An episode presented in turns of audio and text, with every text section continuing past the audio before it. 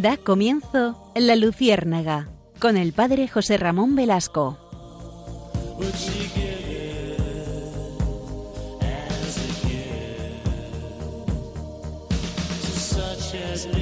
Corría el año 2006, en concreto era el día 28 de mayo.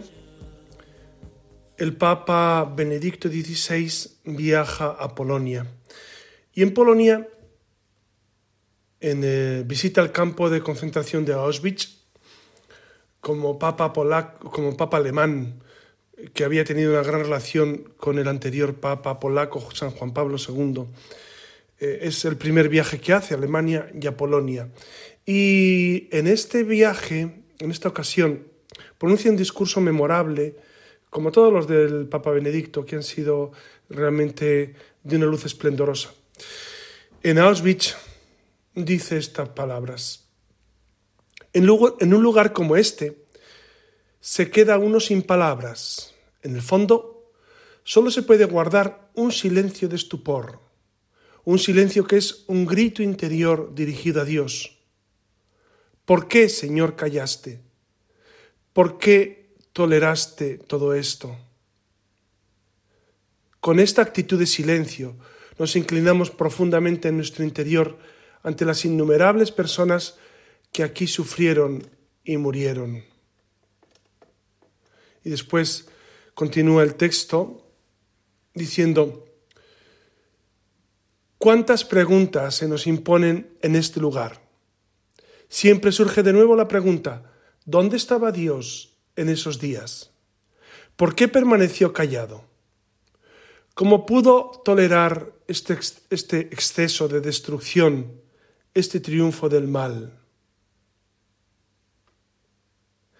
Es un texto que eh, cuando lo leí por primera vez me sobrecogió porque realmente refleja muy bien el drama que vivimos, eh, ese drama profundo del, dolor humano y del silencio de Dios. ¿Por qué Dios no habla cuando ocurren las, las tremendas desgracias que sufren las personas? ¿Por qué Dios no habla? Y es que este tema realmente sobrecoge a las personas, no sobrecoge a todos, el silencio de Dios. Porque ¿dónde estaba Dios? Que sería la pregunta siguiente. ¿Dónde estaba Dios cuando ocurría Auschwitz? ¿Dónde estaba? ¿Qué hacía?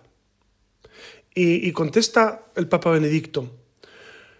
Nos surge, nos, nos viene a la mente las palabras del Salmo 44, la lamentación de Israel doliente, que dice, Tú nos arrojaste a un lugar de chacales y nos cubriste de tinieblas.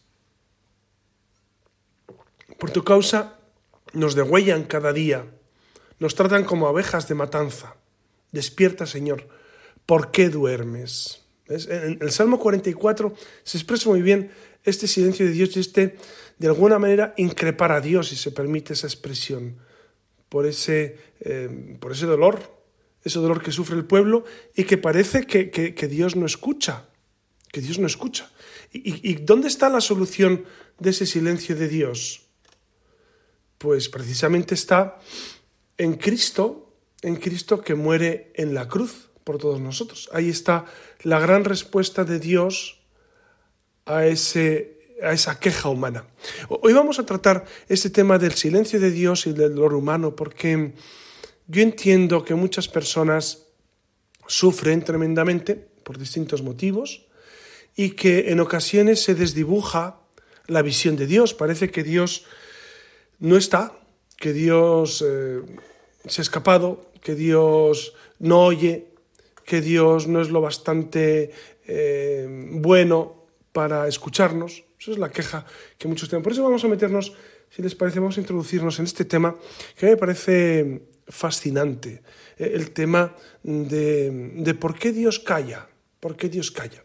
Vamos, si les parece, a hacer un pequeño recorrido por la Sagrada Escritura, porque en la Sagrada Escritura hay momentos fascinantes en los que se escucha clamoroso ese silencio de Dios, se siente clamoroso, es decir, hay un silencio de Dios que golpea, que golpea al pueblo judío y que el pueblo judío no sabe qué hacer, como nosotros ahora, como nosotros ahora que nos sorprende que ante cuestiones tremendas Dios parece callar, parece que no habla, parece que no está. De hecho, el libro del Éxodo nos cuenta cómo Dios aparecía a Moisés en el Sinaí, en el resplandor de su gloria. La montaña entera se sacudía violentamente y Moisés hablaba y Dios le respondía entre los truenos y los rayos. Todo el pueblo escuchaba impresionado por el poder y la majestad de Dios. Aunque hay teofanías semejantes que marcan la historia de Israel, la mayor parte de las veces Dios se manifiesta de otro modo a su pueblo. Es decir, e-, ese modo estruendoso del éxodo, ese, modo, digamos, aparatoso, con, con, rayos y con manifestaciones absolutamente eh, audibles y desproporcionadas, no suele ser lo común.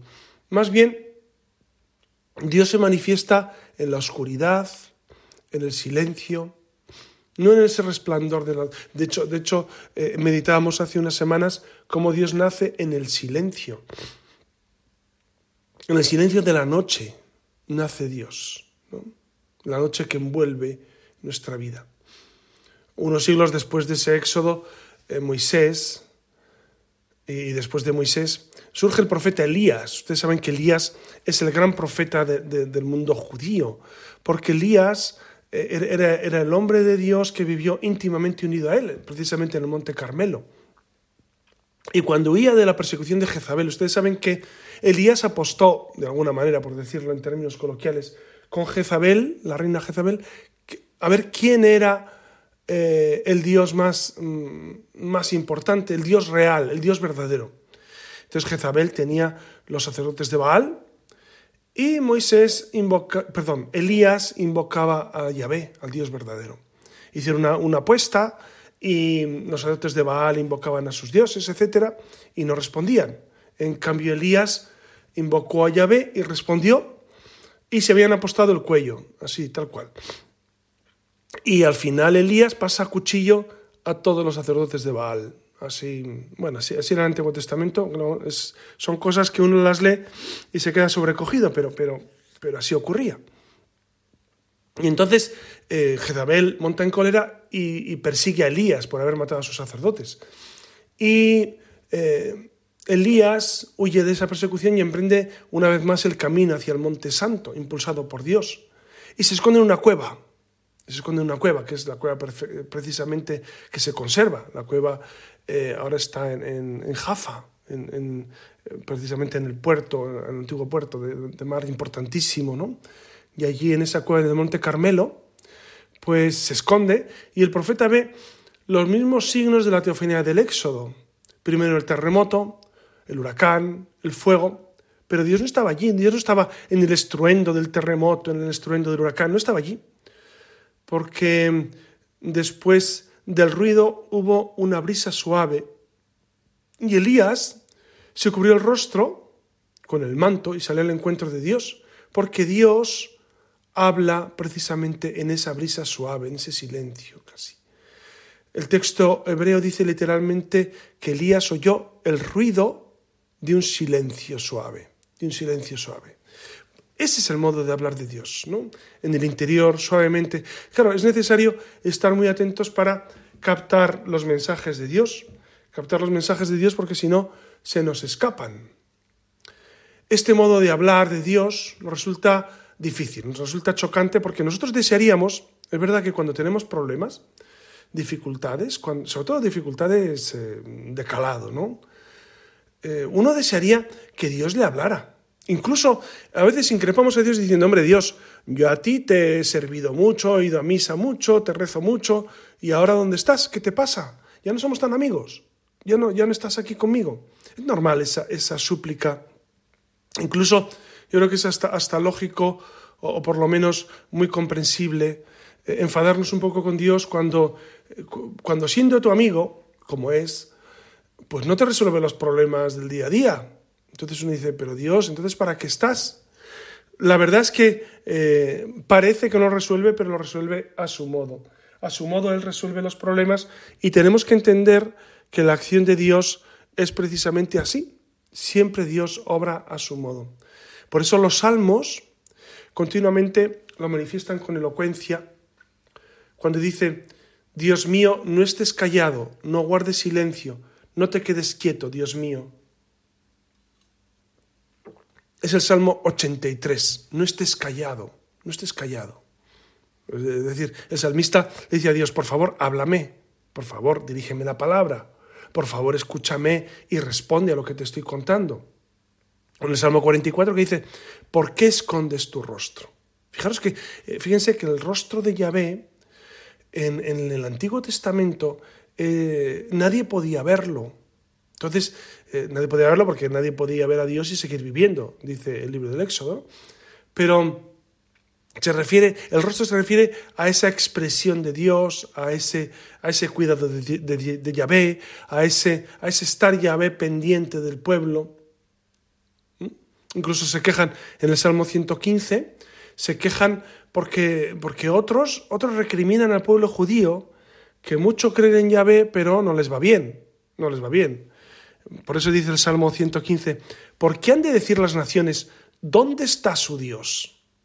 Es decir, el, escritor del Salmo dice, oye, oye Dios, manifiéstate porque si no, se ríen de nosotros los demás.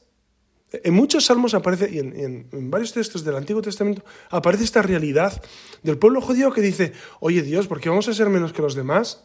¿Por qué nosotros, mm, recuerdan cuando hablábamos de los reyes, el pueblo judío quería reyes. ¿Por qué? Porque los demás pueblos tenían reyes, las demás naciones tenían reyes. Pues algo así ocurre, ¿no? Oye Dios, háblanos, guíanos, eh, muéstrate, porque si no los demás, las demás naciones van a decir, oye, ¿y, vuestro Dios dónde está? Por eso, a través del texto sagrado, Dios mismo pone estas preguntas en nuestros labios y en nuestro corazón. Quiere que se las digamos, que las meditemos en la forja de la oración. En la forja de la oración uno se pregunta, oye Dios, ¿dónde estás cuando realmente te necesito? Son preguntas muy importantes. Por un lado, porque apuntan directamente al modo en que Él se revela habitualmente, a su lógica. ¿Cuál es la lógica de Dios? Eh, el modo como Dios actúa en nuestra vida. Y Dios, como os decía antes, en el suele actuar en el silencio. No suele obrar de manera aparatosa, no irrumpe en nuestra vida como un ciclón, no nos habla como les estoy hablando yo ahora, o como les habla una persona a su lado. No, no, Dios habla a través de eh, hierofanías. Hierofanías es una palabra preciosa que significa las manifestaciones de lo sagrado. Hierofanías. Y aquí podríamos incluir toda la cantidad de momentos en los que Dios nos habla. Claro, es verdad que es necesario tener el corazón bien dispuesto para escuchar la palabra de Dios. Dios nos habla más de lo que pensamos. Nos habla a veces por un texto de un libro, nos habla en una canción, nos habla en una homilía, nos habla en una, circunstancia de la vida, nos habla en una noticia. Dios nos habla, Dios nos habla, nos habla en una corrección, nos habla en una alabanza que recibimos, nos habla continuamente. Es necesario precisamente escuchar su voz, su voz, ¿no? Fíjense que el Salmo también dice, si hoy escucháis su voz, no endurezcáis el corazón. Es decir, si realmente tienes el alma dispuesta para escuchar la voz de Dios, es necesario hacer lo que Él nos dice. Si hoy escucháis su, voz, no endurezcáis el corazón. Para eso es necesario hacer discernimiento. El, Papa Francisco está teniendo unas homilías, en los, bueno, unas catequesis de, de los miércoles, son bien interesantes sobre el discernimiento. ¿Discernir qué es? Saber qué es de Dios en mi vida y qué no es de Dios. Porque uno puede pensar que en ese silencio Dios me habla de un modo y no, te está hablando de otro. ¿no? Entonces es necesario hacer discernimiento. Y es verdad que, que la dificultad para captar esa cercanía de Dios es una experiencia común a todos nosotros. Es decir, eh, cuando peor nos va en la vida o cuando tenemos problemas es cuando menos captamos la voz de Dios. O yo diría, mejor, cuando nos va mal suele ocurrir que, nos apartamos del Dios verdadero y, acudimos a otras realidades, acudimos a, pues a otros dioses. Incluso yo muchas veces me pregunto, cuando tengo un problema, ¿a quién acudo primero? Cuando tengo una dificultad, ¿a quién voy primero a consultarla? Voy a Dios nuestro Señor y me meto en la capilla y le presento a Él mi dificultad, o voy a un amigo, o voy al médico de familia, o voy al psicólogo. ¿A quién voy primero cuando tengo una dificultad? Ahí se nota mucho dónde está nuestro amor al Señor. Porque si, si acudimos a Dios como primera opción, seguramente es porque estamos muy puestos en Dios, muy metidos en Dios, ¿no? Por eso, ante esas dificultades de la vida, ante esos silencios, silencios a veces dramáticos de Dios, es necesario acudir a Él en el sagrario. Porque el sagrario, fíjense que el sagrario es silencio, la, la Eucaristía es silencio. Y es el gran misterio de nuestra fe. Dios no habla en la Eucaristía. Dios no habla como les estoy hablando yo ahora. Sin embargo, es la presencia más elocuente. Por eso la fe y la vida de gracia no hacen, eh, no hacen evidente a Dios. No hacen evidente a Dios. Es decir, tenemos que luchar porque dice, ah, yo vivo en gracia y ya. No, no es suficiente. No es suficiente vivir en gracia, no es suficiente eh, incluso tener fe. Uno tiene que, eh, en esos silencios de Dios, buscar su presencia, buscar su presencia. Porque, porque el creyente, el creyente y el santo, el santo, eh, puede experimentar también esa ausencia de Dios. La ausencia de Dios la experimenta todo el mundo. Miren, yo hace años pensaba que solo los, solo los santos sufrían muchísimo y que Dios los purificaba para, para, mm, pues para que se encontraran con Él, para que imitaran la cruz. Poco a poco me he dado cuenta, bueno, como, es normal, que, el, el, dolor está en todos. El dolor no solamente lo sufre la gente, lo sufren todo el mundo. Creyentes, no creyentes, amantes de Dios y los que no aman a Dios. La cuestión es cómo afrontar esa soledad, ese silencio de Dios, cómo vivirlo desde, desde ese encuentro con Dios del tú a tú, ¿no? En, en, esa pregunta de por qué Dios calla, pues a menudo las escrituras nos presentan su silencio como una consecuencia de la infidelidad del hombre. En muchas ocasiones el Antiguo Testamento dice que el silencio de Dios es porque el hombre ha sido infiel. Recuerden los pasajes eh, impresionantes del libro del Éxodo. En el libro del Éxodo se habla precisamente de, esa, eh, de ese silencio de Dios. Dios no se manifestaba cuando el pueblo era infiel, cuando no vivían en el Señor, pues el pueblo los castigaba con su silencio. A veces el silencio de Dios puede ser un castigo. Eh, incluso en el Deuteronomio se dice, este pueblo se va a prostituir yendo en pos de dioses extranjeros, de la tierra en que va a entrar. Me abandonará y quebrará la alianza que pacté con él. Pero yo, en ese día, ocultaré irremisiblemente mi rostro por toda la maldad que habrá hecho al haberse vuelto en pos de dioses extranjeros. Fíjense lo que dice este texto precioso del Deuteronomio. Yo ocultaré irremisiblemente mi rostro por toda la maldad que ha hecho mi pueblo, porque se ha vuelto a dioses extranjeros, es decir, porque ha idolatrado, porque no es fiel al Señor. Y es verdad que, que en la vida, cuando no vivimos en el Señor, o vivimos una vida mediocre o de tibieza, pues parece que Dios se va ocultando de nuestra vida, no parece tan cercano, nos cuesta encontrar a Dios en el día a día, ¿no? El pecado, la idolatría, es como una cortina que hace opaco a Dios. Es decir, no podemos ver a Dios. Nos impide esa visión y esa audición de Dios. Es como si, si el alma tuviera tanto ruido que, que, que, nos dificulta mucho escuchar a Dios. Porque Dios nos habla, ¿eh? Dios nos habla pero mm, a veces tenemos, tenemos tanto ruido interior provocado por miles de circunstancias que no escuchamos a Dios. ¿Y Dios qué hace en esas circunstancias cuando nosotros no le escuchamos? Cuando nosotros parece que estamos ajenos a, esa, a, a ese modo de hablar de Dios, a esas hierofanías. Pues Dios espera con paciencia. Detrás de, de esas dificultades que nosotros ponemos, Dios espera.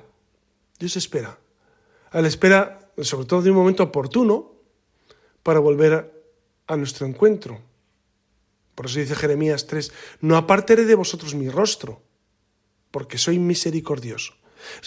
Dense cuenta que humanamente también tenemos la experiencia de si ustedes tienen familiares cercanos, hijos, nietos, etcétera, de uno querer, o, alumnos, o, catecúmenos que tienen en, sus clases, o feligreses, uno quiere explicar las cosas, pero se da cuenta, o, quiere persuadir, o quiere convencer de algo, pero se da cuenta de que eh, el, individuo no, no, escucha, no quiere escuchar. El otro día me decía una, una, catequista, em, ¿cuántas veces le he dicho yo a mi hijo lo mismo? Dice, dice, prácticamente todos los días le digo lo mismo prácticamente todos los días le digo lo mismo y él no escucha. Bueno, no sé si escucha, no hace caso más bien, porque escuchar si escucha. No, sordo no es el niño. Escuchar si escucha, pero no hace caso, no hace caso. Entonces, en ocasiones Dios nos quiere hablar, pero nosotros no tenemos el corazón sensible para escuchar a Dios. Por eso, más que callarse Dios, sucede con frecuencia que no le dejamos hablar no le dejamos hablar. Es decir, eh, estamos en nuestras cosas, estamos en nuestro mundo, estamos en nuestra realidad y no dejamos hablar a Dios. No dejamos hablar a Dios. Por eso es necesario abrir el corazón para, para ver esa realidad. ¿no?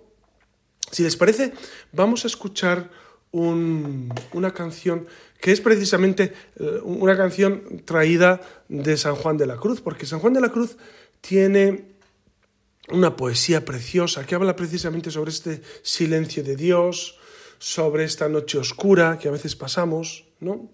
Eh, San Juan de la Cruz escribió estos textos fascinantes, que es el patrono de los poetas. Y dice en la letra, ahora, les voy a poner la canción, la canción dura cuatro minutos, un poco más de cuatro minutos, pero es preciosa porque es, es eh, a ver, poner música a, a, un texto fascinante. La música es de Geset, de un grupo Geset, que, debe ser mexicano, sí, pero cantan fenomenal. Y dice, en una noche oscura, con ansias de amores inflamada, oh dichosa aventura, salí sin ser notada, estando ya mi casa sosegada. A oscuras y segura, por la secreta escala disfrazada, oh dichosa aventura, a oscuras y encelada, estando ya mi casa sosegada. En la noche dichosa, el secreto que nadie me veía, ni yo miraba cosa, sin otra luz ni guía, sino la que el corazón ardía. Oh noche que me guiaste, oh noche amable más que la alborada, oh noche que juntaste amado con amada, amada en el amado transformada. En mi pecho florido, que entero para él solo se guardaba, allí quedó dormido, y yo le regalaba, y el ventalle de cedros aire daba. El aire de la almena cuando yo sus cabellos esparcía, con su mano serena, en mi cuello hería, y todos mis sentidos suspendía. Quedéme y olvidéme, el rostro recliné sobre el amado. Cesó todo y dejéme, dejando mi cuidado entre las azucenas olvidado. Este es el texto que, vamos a escuchar, como ven, es fascinante. Cómo describe San Juan de la Cruz, con qué maestría describe ese amor del alma por Cristo y, esos momentos en los que precisamente en esa oscuridad eh, uno bien sabe dónde está Dios. ¿no? En otro texto dice, qué bien, soy, qué bien sé dónde está la fuente que emana y corre, aunque es de noche, aunque es de noche. ¿no? Pues es verdad. Eh, eh, San Juan de la Cruz expresa muy bien cómo Dios sigue invitándonos a la intimidad con Él, incluso cuando nosotros ni nos damos cuenta ni nos damos cuenta, no, no, estamos, no estamos para muchas cosas y sin embargo Dios sigue pendiente de nosotros. Vamos a escuchar este tema y enseguida continuamos.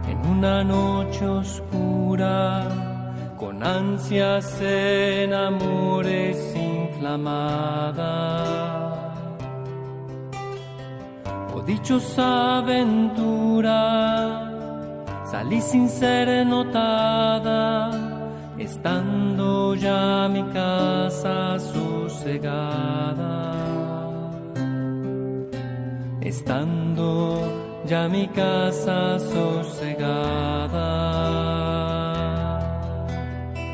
a oscuras y segura, por la secreta escala disfrazada. Oh dichosa aventura, a oscuras y encelada, estando ya mi casa sosegada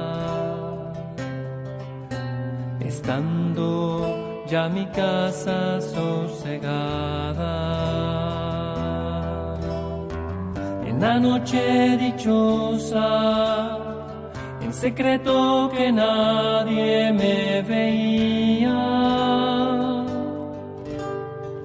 Y yo miraba sin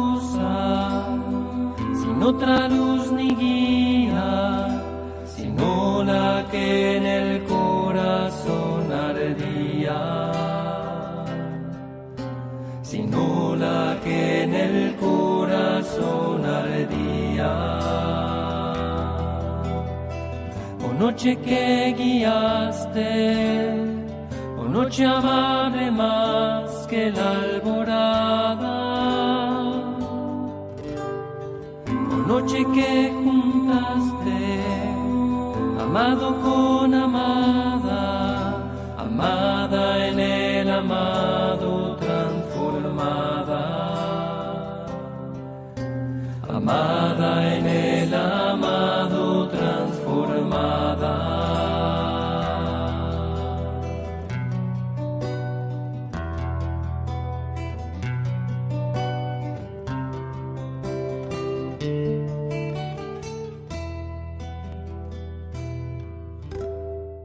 Y continuamos con nuestro programa. Como saben, pueden eh, escribir a la luciérnaga arroba radiomaria.es y allí van comentando que sus comentarios son preciosos porque, porque dicen mucho pues alrededor de ustedes y, de cómo ustedes sienten las cosas que yo les digo. Yo siempre he pensado, bueno, el, género homilético, eh, las homilías de cada, de cada día y cada domingo en, misa, son muy directas porque uno ve la reacción de la gente enseguida, se da cuenta si lo que dice les interesa, no les interesa, les, les agrada o les incomoda, eh, o lo entienden o no lo entienden, que es muy importante esto también es decir, que nuestro mensaje sea inteligible. Eso se ve enseguida en los rostros de la gente. También la radio, la radio es un medio muy distinto, como ustedes saben perfectamente. Entonces yo no sé eh, cómo sienten ustedes. Entonces a mí me ayuda mucho cuando ustedes escriben y, comentan y dicen las cosas que les agradan, las cosas que les agradan de lo que vamos comentando y así vamos construyendo pues un programa que, pues que nos ayuda a todos. A mí la verdad es que también me ayuda a hacer los programas. Supongo que ustedes... Es como preparar homilías o preparar mis clases. Es decir, por supuesto que, que me ayuda porque, porque para um, explicar uno tiene primero que entender. Uno tiene que entender. Bueno, pues eh, antes de, este intermedio musical estamos hablando que, que, que más que callar que el silencio de Dios suele ser con frecuencia que no le dejamos hablar, que no le escuchamos, porque hay demasiado ruido en nuestra vida, ¿no? Mm, porque no solo existe la sordera física, que en gran medida aparta al hombre de la vida social, existe un defecto de oído con respecto a Dios. Y lo sufrimos especialmente en nuestro tiempo. Nosotros simplemente ya no logramos escucharlo, son demasiadas las frecuencias. Lo que se dice de Él, de Dios, nos parece a veces precientífico, ¿no? Es decir, como, como cuestiones que, bueno, que ya no vienen con nosotros, ¿no? Y entonces mucha gente no escucha a Dios porque tiene prejuicios que, que, le han dejado sordo. Y ustedes seguramente tendrán cerca de ustedes, o por lo menos conocen personas que, que, son incapaces de escuchar a Dios, son incapaces ante Dios. Entonces te dicen o que no creen, o que creen pero les da igual la, la práctica religiosa, o que el Dios que ellos han creado eh, en su mente es un Dios distinto al de la Iglesia o al del Evangelio. Entonces, esos son también eh, pequeñas o grandes sorderas que podemos tener, ¿no?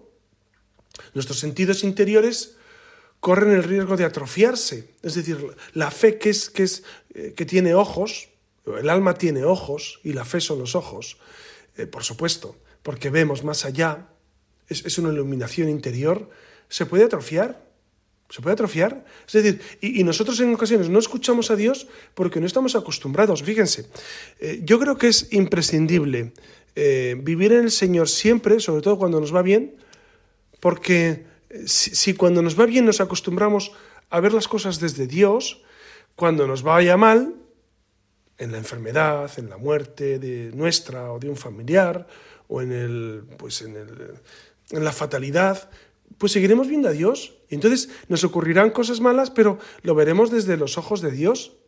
Y escucharemos a Dios en esa fatalidad. Si no, no nos acostumbramos a, a, pues, a ver a Dios en las cosas. Y esto es necesario hacer este ejercicio, es una ascesis. Ascesis viene de es una palabra griega que significa ejercitar, ejercitarse, de asqueo, ejercitarse, ejercicio. Bueno, pues eh, esta es la realidad. Si nos ejercitamos en hacerlas, en, en vivir en el Señor cuando nos va bien, pues entonces tendremos el alma predispuesta, el alma eh, preparada para que cuando nos vaya mal estemos eh, pues en nuestro justo punto. Fíjense, San Ignacio en el libro de los ejercicios, en las reglas del discernimiento, dice una cosa que a mí me ha ayudado mucho, muchas veces.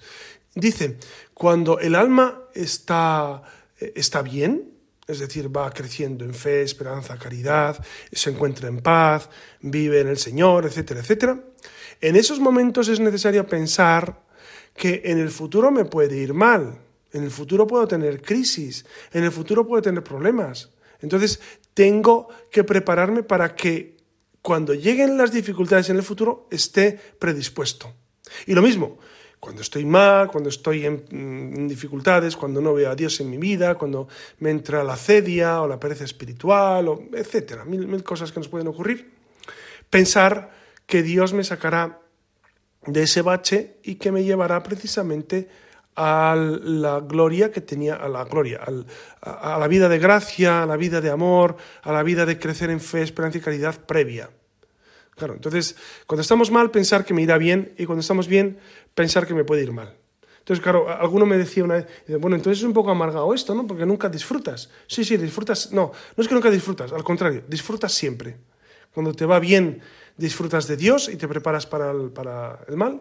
Y cuando te va mal, estás anhelando que Dios regrese y estás viviendo en esperanza y disfrutando de la esperanza. ¿no? Por eso, qué importante es, yo creo, eh, en estas adversidades, eh, bueno, haberse entrenado para la adversidad, haberse entrenado, ¿no? Porque a todos nos llegará, es, es, es inevitable, todos nos morimos. Todo, y, familiares nuestros se mueren todos. Entonces, y amigos se mueren todos. Quizá no lo veamos nosotros, pero es la realidad. Y todos, bueno, todos, muchos caerán enfermos, muchos tendrán... Claro, esto no es, no es, no es eh, destacar lo amargado de la vida, ¿no? El lado oscuro de la vida, no. Es ser profundamente sensato para que cuando en esos momentos parece que Dios calla, parece que Dios calla, no calla. Él está continuamente hablándonos. De hecho, en el libro de Job, ustedes saben que el libro de Job es un libro fascinante sobre este tema de, de la paciencia y de, y de, la, y de la esperanza. ¿no? En el libro de Job se dice, qué débil susurro escuchamos de él, qué débil susurro escuchamos de él. En Job 26, 14. Es verdad, cuando estamos en esas dificultades, qué, qué, qué, qué susurro tan débil, ¿no? que casi es imperceptible.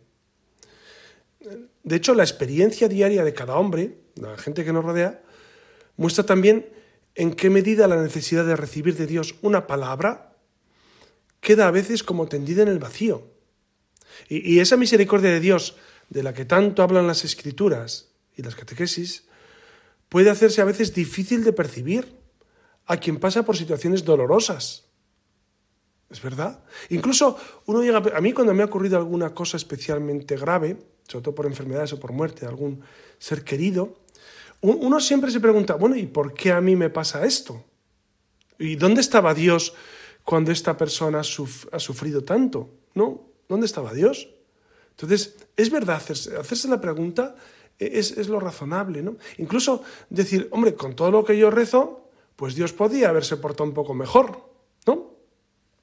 Y es verdad que incluso rezando parece que, que Dios no escucha y nos preguntamos, pero si es Padre y si es bueno y si es amigo, ¿por qué no viene a nosotros? La lejanía de Dios, esta oscuridad y problemáticas sobre Él son hoy más intensas que nunca. Incluso nosotros que nos esforzamos por ser creyentes, tenemos con frecuencia la sensación de que la realidad de Dios se nos ha escapado de las manos, es decir, se nos va, que, no, no, podemos captar a Dios tal como es, que a veces, a veces pensamos que, que sabemos mucho de Dios o que sentimos a Dios, o que pero luego eh, nos ocurre que, que dice, pero no, no tengo ni idea de Dios. De hecho, eh, en ocasiones nos preguntamos eh, si Él sigue sumergido en ese inmenso silencio del mundo. A veces tenemos la impresión de que después de mucho reflexionar solo nos quedan palabras. Solo nos quedan palabras, pero la realidad de Dios está lejana, está apartada. Esto es una experiencia muy, muy común, ¿no? Cuando surge el dolor, la, experiencia de esa lejanía de Dios, de ese, de ese no percibir a Dios cerca de nosotros. De hecho, en el corazón de la revelación, precisamente de la Sagrada Escritura, la historia de Jesús nos introduce con mayor profundidad en el misterio del silencio de Dios. A Jesús, que es el verdadero justo. El único justo es Jesús. El único justo. El único, el único inocente es el Señor. ¿no? A veces cuando decimos, es que esto es injusto. Bueno, sí, claro, es que, es que el mundo es injusto. A veces cuando, cuando percibimos que es que la, política es a veces injusta, la sociedad es injusta, la economía es injusta, eh, las guerras son injustas, por supuesto, etcétera, etcétera. Em, claro, y uno dice, ¿y, dónde hay justicia? Pues en este mundo justicia plena no hay. Esto lo dice preciosamente Benedicto XVI en su encíclica Salvi, que es una encíclica que es fascinante, salvados en la esperanza, sobre la esperanza. Y dice, dice el Papa Benedicto, es razonable eh, de alguna manera incomodarnos por la injusticia del mundo, porque es verdad que en este mundo justicia plena nunca habrá, nunca la va a haber. Entonces, ¿cuándo habrá justicia? Pues en, la otra vida, en la eternidad, ¿no? Entonces, eh, a Jesús que es el justo, el inocente, el siervo fiel, el Padre, Dios Padre, no le ahorró los tormentos de la pasión y de la cruz. Esto es impresionante. De hecho, su oración en Getsemaní recibe como respuesta el envío de un ángel para consolarlo, pero no la liberación de la tortura inminente. Es decir, a veces le pedimos a Dios, Dios, por favor, eh, libérame de esta dificultad, de este mal, de este problema. Y, Dios no te libera porque, porque sigues con ello. Pero Dios te envía ese ángel. Si tú le pides, Dios te envía ese ángel que te va a consolar, Claro, si no tienes ojos para el ángel, pues no ves nada, es verdad. Es verdad que si no tenemos ojos para el ángel y no tenemos capacidad para ver a Dios, pues por más que se te aparezca quien sea, pues no, no lo captas. No lo captas porque no vives en el Señor. Es así. Por eso en Getsemaní aparece precisamente como, como Dios envía su ángel para que consuele, para que consuele, para que acompañe, para que hable para que habla Jesús. Y, nos asombra también que Jesús, incluso en la cruz, reza las palabras del Salmo 22. Dios mío, Dios mío, ¿por qué me has abandonado? Fíjense cómo refleja ahí perfectamente ese silencio de Dios. Dios calla. Cristo muere y Dios Padre está cayendo. Dios Hijo está muriendo en la cruz. Dios Padre calla. Dios mío, Dios mío, ¿por qué me has abandonado? Y continúa, lejos estás de mi salvación, de mis palabras suplicantes. Fíjense que Cristo era quien no conoció pecado, eh, el único inocente, como decía antes, eh, y, ha experimentado este modo de sufrimiento que pone de manifiesto como los dolores que marcan a veces de manera dramática nuestra vida no pueden ser interpretados como signos de reprobación por parte de Dios, ni su silencio es una mera ausencia o lejanía. ¿Dónde estaba Dios Padre eh, cuando Cristo moría en la cruz? Pues precisamente muriendo con su hijo de alguna, es decir, compartiendo, viviendo ese dolor, ¿no? Ese dolor. A mí hay un libro que me impresionó mucho cuando era joven, que era, mm, se titulaba, se titula Dios llora en la tierra. Dios del padre, del padre Berenfried van Straten, que era el, llamado padre tocino, porque se llamaban padre tocino porque él repartía, bueno, se dedicó, era, era premostratense, un monje, y después de la Segunda Guerra Mundial pidió permiso a sus superiores para dedicarse a dar de comer a, mucha gente que, pues que después de la guerra no tenía nada que comer. Entonces tocino, el tocino, que es un elemento que dura mucho y que y que salado pues no necesita refrigeración ni nada, pues él repartía tocino, pues se llamaban el padre tocino, y escribió este libro fascinante, Dios llora en la tierra, que a mí siempre me impresionó el título, porque digo, ¿y cómo Dios puede llorar? Pues sí, Dios, Dios llora en su Hijo Jesucristo, ¿cómo no va a llorar? ¿No? De hecho, a Dios se le conoce en el silencio, se le conoce en el silencio. ¿Se recuerdan que, que, en Juan 9 Em, Jesucristo pasa al lado de un ciego de nacimiento y, los apóstoles le preguntan, oye Jesús, ¿quién pecó, este o sus padres, para que naciera ciego? Es decir, ¿quién tiene la culpa? Aunque eh, hoy escuchar algo así resultaría un poco extraño, en realidad es una mentalidad muy frecuente por la que el mal, el sufrimiento, es visto como una especie de destino ciego ante el cual no cabe más que la resignación, etcétera, etcétera. ¿Y, qué responde Jesús a esto? Fíjense cómo responde Jesús, eh, repito, en Juan 9.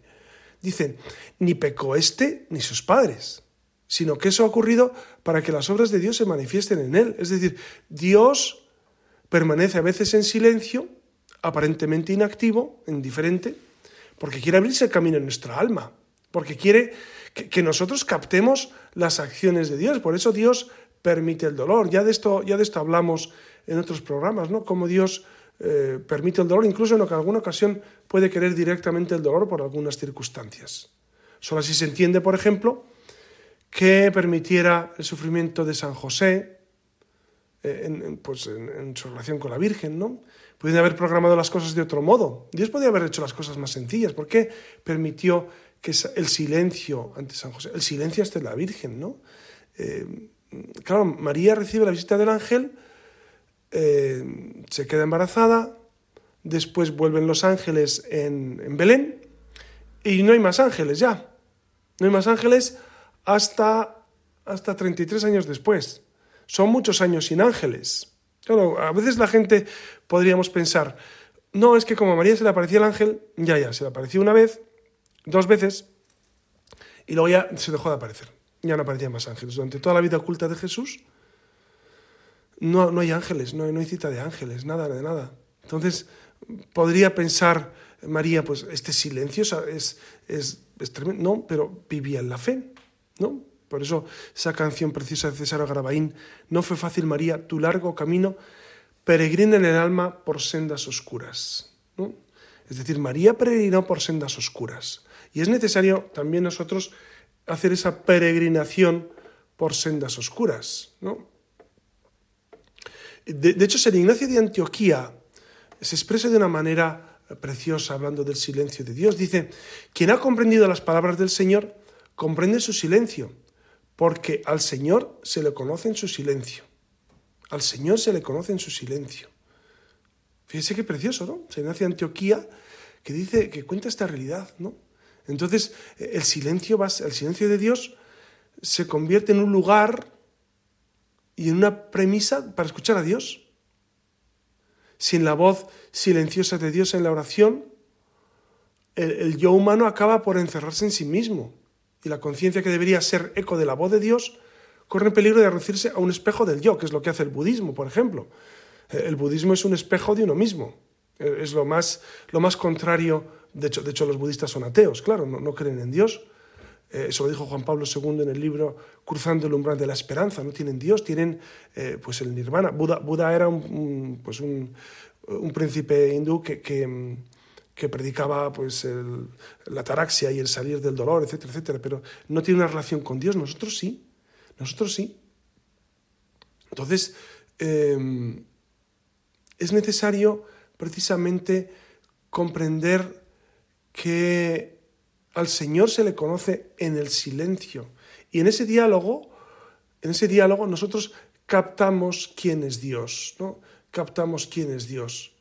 Por eso, Em, por eso, en, este momento, en este momento nosotros tenemos que, vivir esta realidad de, de incluso amar el silencio de Dios, amar el silencio de Dios, porque ahí conocemos a Dios. Fíjense que ya no digo soportar, soportar con paciencia, que por supuesto en ocasiones habrá que hacerlo, sino amar el silencio de Dios.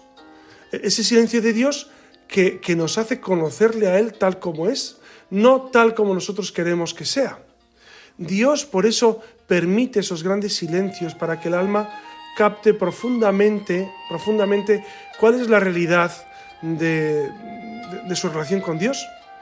Yo sé que, muchos de ustedes seguramente han tenido dificultades y han vivido dificultades en, la vida, la mayoría o todos o, muchos, no, no sabría decir, pero es necesario volver una y otra vez, una y otra vez, a ver en el silencio de Dios la acción providente del Señor, la acción providente del Señor. Dios permite el silencio porque de eso saca siempre bienes. Dios permite a veces el ocultamiento porque quiere que le busquemos, quiere que estemos a la escucha de Él. Por eso, si les parece, podemos motivarnos interiormente, invitarnos a, a vivir siempre unidos a Dios, incluso cuando Él calla, cuando Él calla. Pues nada más, les doy mi bendición que en el nombre del Padre y del Hijo y del Espíritu Santo. Amén. Que tengan muy buenas noches.